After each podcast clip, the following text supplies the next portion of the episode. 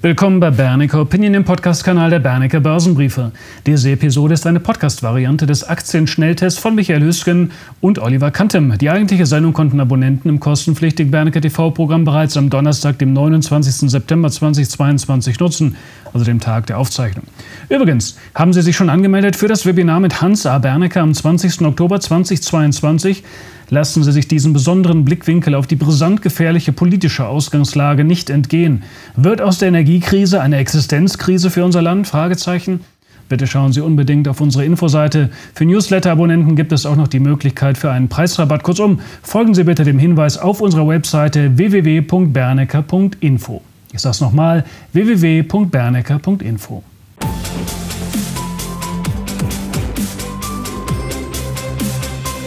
Herzlich willkommen, meine Damen und Herren, zum Schnelltest. Diejenigen, die in Teil 1 schon dabei waren, wissen, dass heute alle Aktien im Schnelltest aus ihren Vorschlägen heraus resultieren. Also Herr Kantim hat sich da reingewühlt und der ist mir auch von nebenan zugeschaltet. Ich stelle ihn noch mal kurz vor für die, die den ersten Teil nicht gesehen haben. Olli, wir fangen direkt an mit dem Schnelltest. Der erste Wert, den du dir angeschaut, hat, ist, äh, angeschaut hast, ist Comcast. Ja, Comcast gehört ja zu den größten Medien- und Telekommunikationskonzernen der USA. Man ist zum Beispiel der größte Kabelnetzbetreiber der USA und nach AT&T der größte Anbieter von Internetdienstleistungen und nach AT&T und Verizon äh, die drittgrößte Telefongesellschaft der USA. Und mit der Übernahme von NBC Universal und Sky gehört Comcast auch äh, zu den großen Medienkonzernen des Landes. Und äh, über NBC Universal hat man auch Zugriff äh, auf den 32 Prozent Anteil an der Videostreaming-Plattform Hulu. 78 ähm, Prozent des Umsatzes macht man in den USA, 12 Prozent in Großbritannien und dann die restlichen knapp 10 Prozent dann äh, in anderen Regionen der Welt. Äh, Comcast ist schon ein richtig großes Unternehmen, man beschäftigt circa 190.000 Mitarbeiter und man wird 2022 voraussichtlich gut 121 Milliarden Dollar umsetzen. Äh, man zeigt stetiges Wachstum von Umsatz und Gewinn, ausgenommen im Corona-Jahr 2020. Ähm, und man ähm, generiert jährlich wiederkehrende hohe freie Cashflows zwischen 13 und 17 Milliarden Dollar. Man schafft also ähm, stetig äh, Mehrwert für die Aktionäre. Ja, und die Nettoschulden von rund 90 Milliarden Dollar, die sind natürlich äh, signifikant, aber nicht, unbe nicht unbedingt unberuhigend hoch. Ähm, über die Jahre blieb jetzt äh, die Nettoverschuldung weitestgehend konstant. Es werden also offensichtlich keine übermäßigen Anstrengungen unternommen, diese zu reduzieren. Ähm, Wäre natürlich schön, wenn man das in Zukunft mal sehen würde, dass man auch ähm, nachhaltig daran arbeitet, die Verschuldung mal äh, zu dämpfen und runterzubringen. Aber man arbeitet mit ordentlichen und stabilen EBIT-Margen im Bereich zwischen 16 und 21 Prozent und die Aktie ist auch mit einem KGV von circa 9 recht günstig. Dazu kommt eine Dividendenrendite von voraussichtlich 3,5 Prozent. Ja, und äh, wenn man sich den Chart anguckt, der Aktienkurs, der hat sich vom Top ähm, halbiert oder sogar etwas mehr als halbiert. Und nun kommt es darauf an, dass die Unterstützung bei 30 Dollar hält. Und hält sie nicht, könnte es noch ungefähr so bis in die Region um 25 Dollar abwärts gehen. Aber da, glaube ich, äh, ist dann auch so eine Auffanglinie gegeben. Ja, ich denke, Comcast wird jetzt nicht unbedingt zu einer Kursrakete werden, sobald sich die Stimmung an den Märkten wieder bessert sondern die Aktie, die erfordert tatsächlich einiges an Geduld. Eine kleine Position, die kann bereits jetzt gekauft werden. Wie gesagt, die ähm, Bewertung ist günstig und die Profitabilität ist stetig und hoch. Und äh, ja, ich würde dann noch Nachkauflimits äh, legen, gestaffelt bei 27,50 Dollar und bei 25 Dollar. Den nächsten Wert, den du dir angeschaut hast, brauchen wir hier äh, eigentlich nicht weiter vorzustellen. Der wurde an dieser Stelle ja schon öfter besprochen. Es ist ein deutscher Betreiber von Solarparks, die 7C Solarparken. Ja, ein kleines Update zu 7C Solarparken. Ähm, man hatte ja erst Anfang September eine Kapitalerhöhung mit einem äh, Emissionserlös von knapp 8 Millionen Euro lanciert. Und jetzt gab es bereits die nächste Kapitalerhöhung hinterher äh, über weitere knapp 8 Millionen Euro, aber dieses Mal unter Ausschluss des Bezugsrechtes. Das heißt, die Altaktionäre, die werden entsprechend verwässert, zwar jetzt nicht unbedingt besonders stark, aber doch tritt eine Verwässerung ein.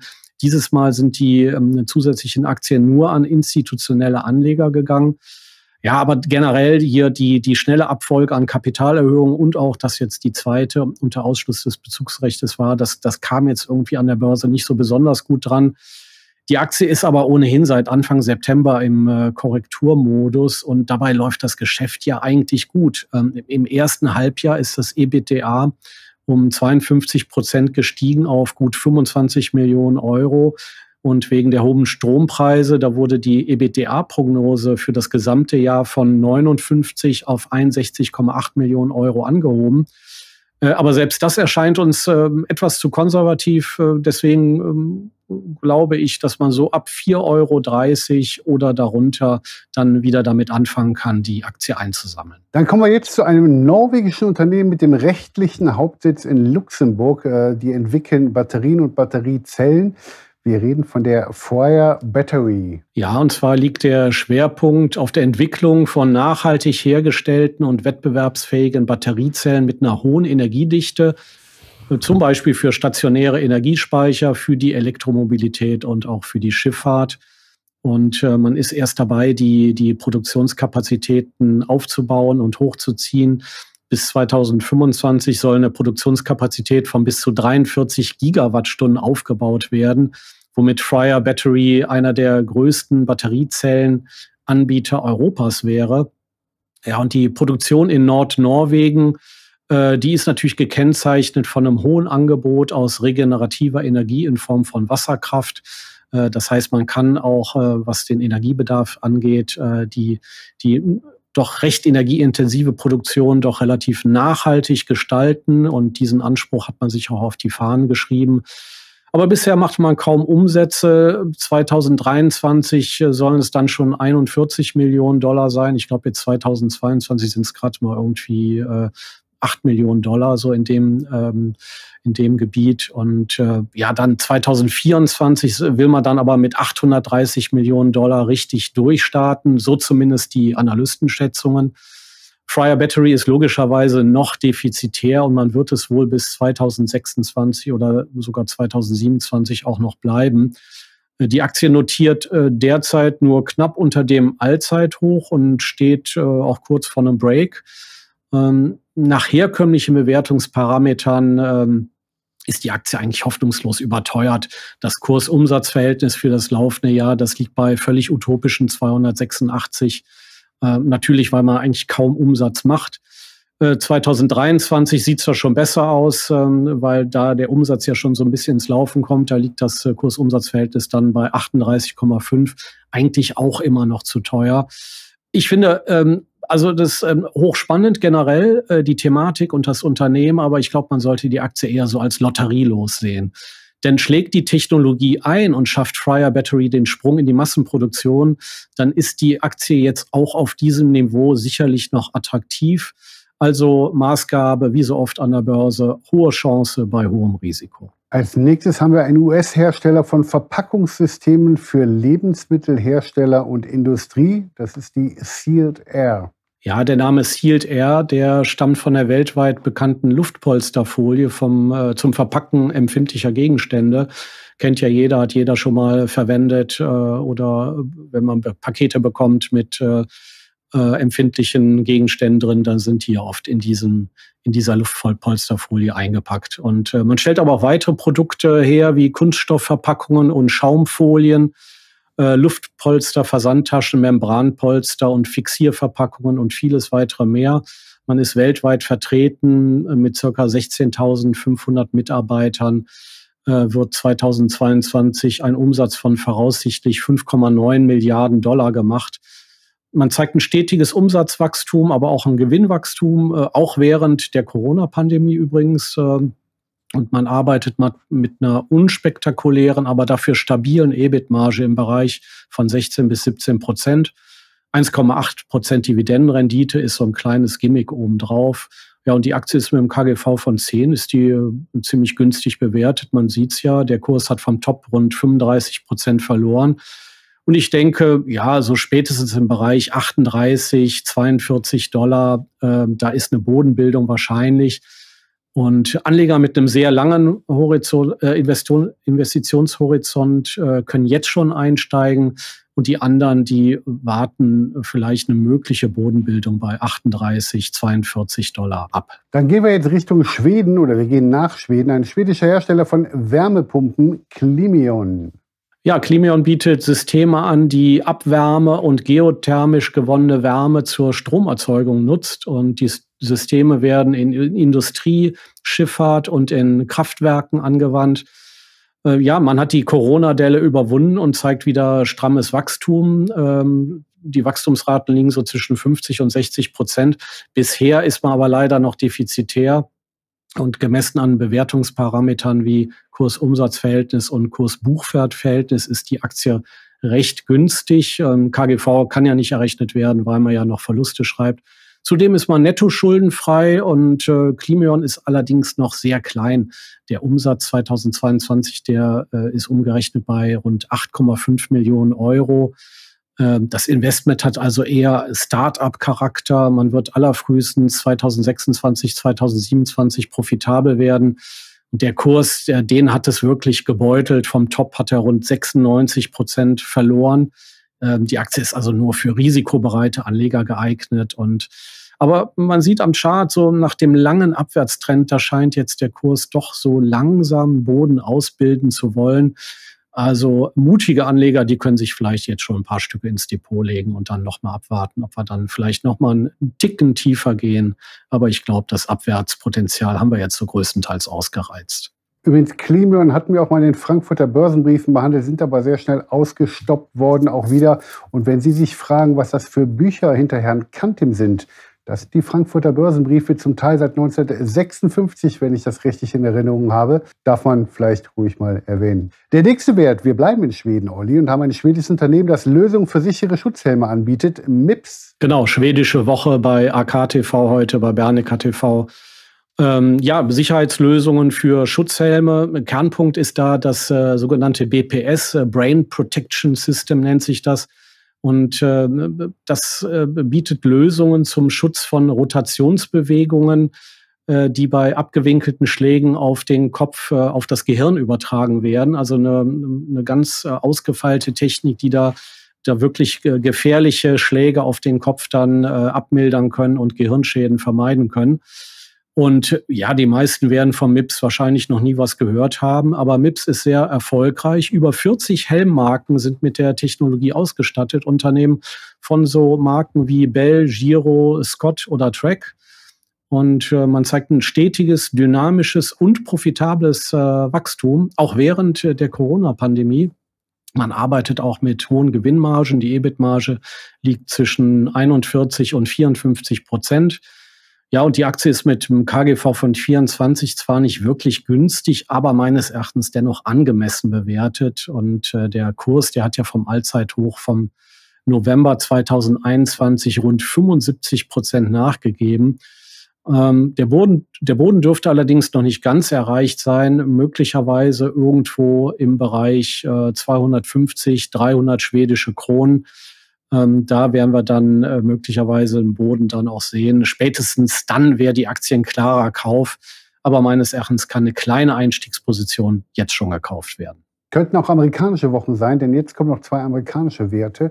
Und wir hatten ja eben schon amerikanische Werte. Ich glaube, die sind heute in der Überzahl. Und zwar ein US-Wasserversorgungsunternehmen haben wir hier, American Waterworks. Ja, äh, American Waterworks ist 1886 äh, schon gegründet worden, seit 2008 dann börsennotiert. Zwischenzeitlich hatte ja auch mal RWE, American Waterworks, übernommen, hatte sich dann aber relativ schnell wieder von einem großen Teil getrennt und ist dann äh, kurz Zeit später dann komplett wieder ausgestiegen. Ähm, American Waterworks wächst naturgemäß, also was das Geschäft angeht. Das ist ja jetzt äh, kein, kein dynamisch wachsendes Geschäft, aber man wächst naturgemäß langsam, dafür aber stetig. Man ist hoch profitabel mit stabilen EBIT-Margen im Bereich zwischen 30 und 34 Prozent. In den kommenden Jahren ist sogar noch mit einer Margenausweitung um ein bis zwei Prozentpunkte zu rechnen. Äh, negativ hingegen stößt die hohe Nettoverschuldung von knapp 12 Milliarden Dollar auf, äh, bei einem Jahresumsatz äh, von 3,8 Milliarden Dollar. Ähm, zudem produziert American Waterworks äh, Jahr für Jahr negative freie Cashflows in mittlerer dreistelliger Millionenhöhe.